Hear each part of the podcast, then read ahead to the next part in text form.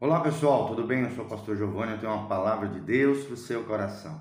Nessa manhã maravilhosa que Deus preparou para nós, todo dia, lembre-se, Deus tem um pão diário, um alimento diário fresco, agradável, maravilhoso, do coração de Deus para o nosso coração. Então abra o seu coração para a palavra de Deus, nós estamos estudando o livro dos Salmos, e estamos no Salmo 35, onde nós estamos aprendendo qual deve ser a postura do cristão diante daqueles que se levantam contra nós, o que a Bíblia chama de adversários.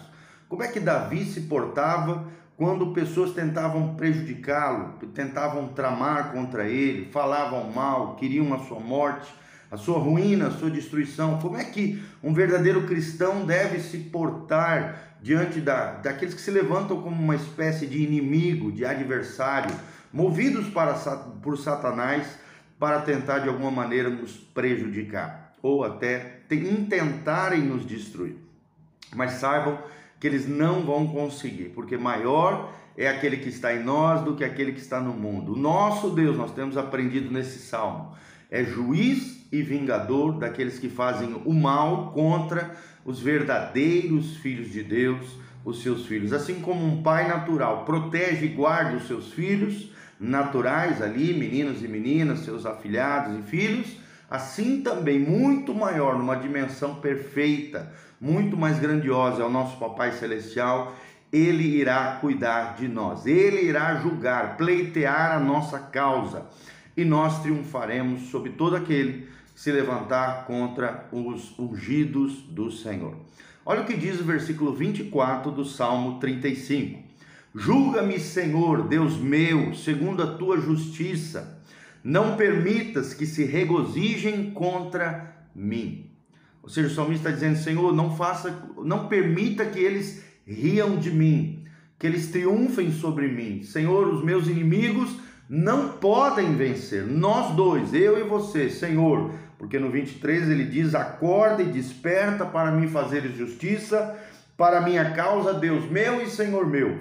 Então aqui nós estamos vendo um Deus pessoal, um Deus que interage entre os humanos, um Deus que age na história em favor daqueles que clamam o seu nome, aqueles que têm uma aliança e um compromisso com Deus serão guardados, porque Deus é um Deus pessoal. Deus não é apenas um relojeiro, né? Aquele que fez toda a sua criação, deu corda, estabeleceu leis ali e largou a própria sorte.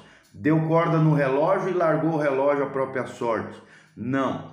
Ele nos criou, ele cuida de nós, ele é um Deus pessoal, ele é um Deus que intervém, ele é um Deus que interage com os humanos, é um Deus que deseja ter relacionamento íntimo e pessoal com você através de Jesus Cristo, o seu filho amado e seu sangue precioso, que nos dá acesso ao trono da graça, ao trono de Deus. Então ele está invocando aqui: julga-me, Senhor. O Senhor julga o meu coração, minhas atitudes. Olha só o que é um homem que conhecia a sua integridade diante de Deus. O que é um homem que sabia que estava no caminho certo e fazendo as coisas certas? Ele tinha moral, ele tinha é, a convicção de que ele estava andando num caminho justo diante de Deus. Então ele estava dizendo para o Senhor: Senhor, julga entre eu e eles.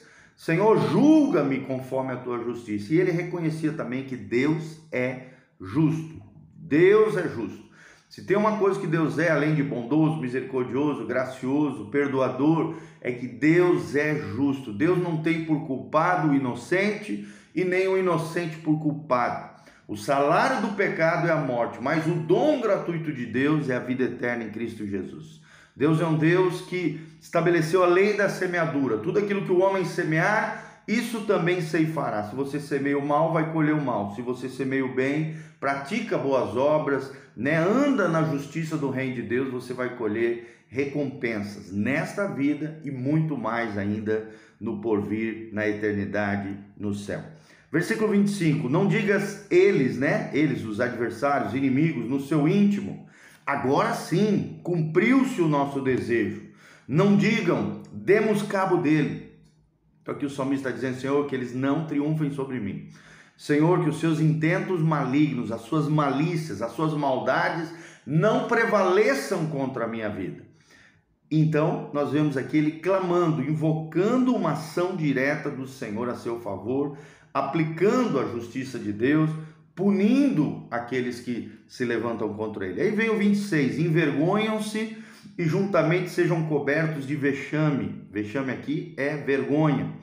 Os que se alegram com o meu mal, cubram-se de pejo e de ignomínia, os que se engrandecem contra mim. Fala, Senhor, olha, não sou eu que serei envergonhado. Senhor, por eu estar confiando em Ti, pelo Senhor ser o meu Deus, o meu Senhor, o meu justiceiro, aquele que realmente vai julgar a minha causa, o meu justo juiz e vingador, eles é que vão passar vergonha diante de mim. Eles é que vão, né, vão passar, vão ser cobertos de vexame, não eu, porque eu estou confiado no Senhor. Confie no Senhor, irmão. A Bíblia diz lá em Romanos, capítulo 10, aquele que nele confia jamais será decepcionado. Aquele que nele confia jamais será frustrado. Confie no Senhor. E quem será envergonhado será aquele que se levantar contra você.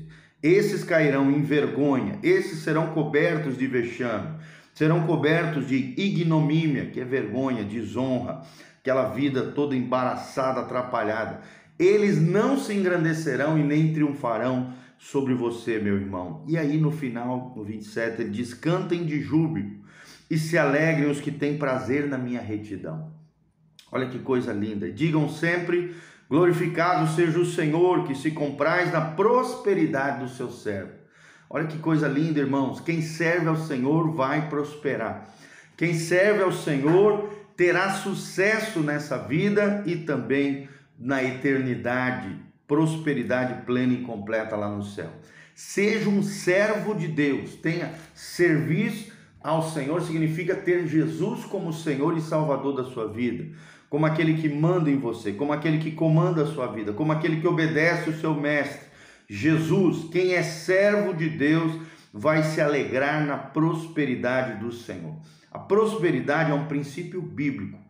A verdadeira prosperidade bíblica é ter todas as suas necessidades supridas pelo poder de Deus. A Bíblia não está prometendo luxo, ostentação, futilidades mas todas as tuas necessidades supridas pelo poder de Deus, necessidade, não desejo, mas necessidades, Deus irá te prosperar se você for servo dele. Você irá glorificar ao Senhor, triunfando sobre os seus inimigos. Você cantará canções de júbilo, de adoração, de celebração, se alegrará na presença dos santos, daqueles que têm prazer na retidão dos filhos de Deus, do, dos princípios e valores do reino de Deus. No 28 ele termina: E a minha língua celebrará a tua justiça e o teu louvor todo o dia. Então louve diariamente, adore ao Senhor, ore, leia a palavra, tenha comunhão com os teus irmãos,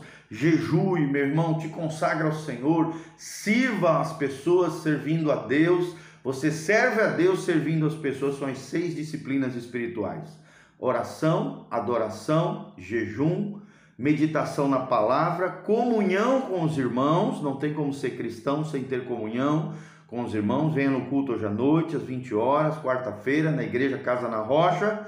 E em sexto lugar, servir as pessoas, servir o mundo ainda sem Deus, servir a Deus, servir o mundo no sentido de servir as pessoas a fim de ganhá-las para o reino de Deus. Nós servimos a Deus servindo as pessoas e assim celebraremos a justiça, o Deus que é justo, o Deus que é íntegro, o Deus que é correto, o Deus que não tem o inocente por culpado e nem o culpado por inocente. A justiça humana é falha, querido. Infelizmente está aí o nosso STF para provar isso. Ministério Público, Polícia Federal se mata, né?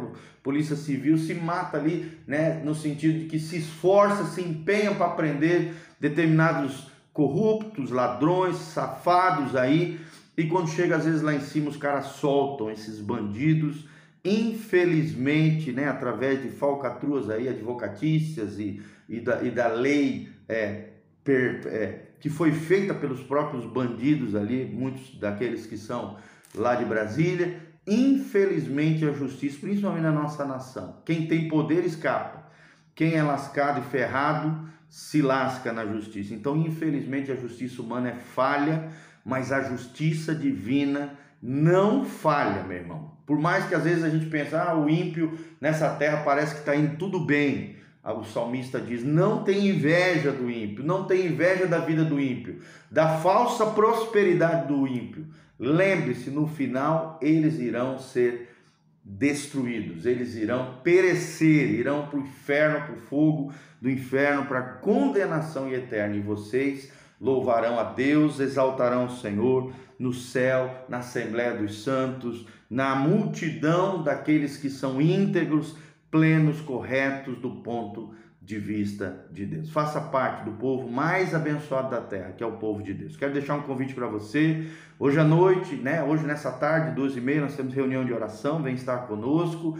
E às 20 horas nós temos o culto de celebração, a palavra abençoada, o louvor tremendo, a presença de Deus nesse lugar, orando pelas pessoas. Vamos orar pelas pessoas clamar em favor daqueles que precisam de uma intervenção divina. O nosso Deus é um Deus pessoal, é um Deus que interage nos seres humanos, é um Deus que intervém nas nossas necessidades, é um Deus que tem a resposta para aquilo que você está precisando. Então vem estar conosco hoje às 20 horas na Doutor Camargo 4555, no centro aqui de Umuarama, pertinho da aviação Umuarama, em frente ao Nitron Anhanguera, do lado do escritório perfeito. Igreja Casa na Rocha. Aqui embaixo também vai ficar um link com as nossas descrições, nossos sites, nosso site que tem artigos, vídeos, áudios, muito material para abençoar o seu coração. Também tem todas as informações de como você pode contribuir, se levantar como um cooperador fiel nessa obra linda que Deus está fazendo. Semeie, oferte, seja engajado conosco nessa obra linda de pregação do Evangelho, cuidado de vidas e ministração da palavra de Deus por todos os cantos, por todo o mundo. Tá bom? Deus vos abençoe. Casanarrocha.com é nosso site. Que Deus abençoe a sua vida, o seu coração nessa manhã. Amém e amém.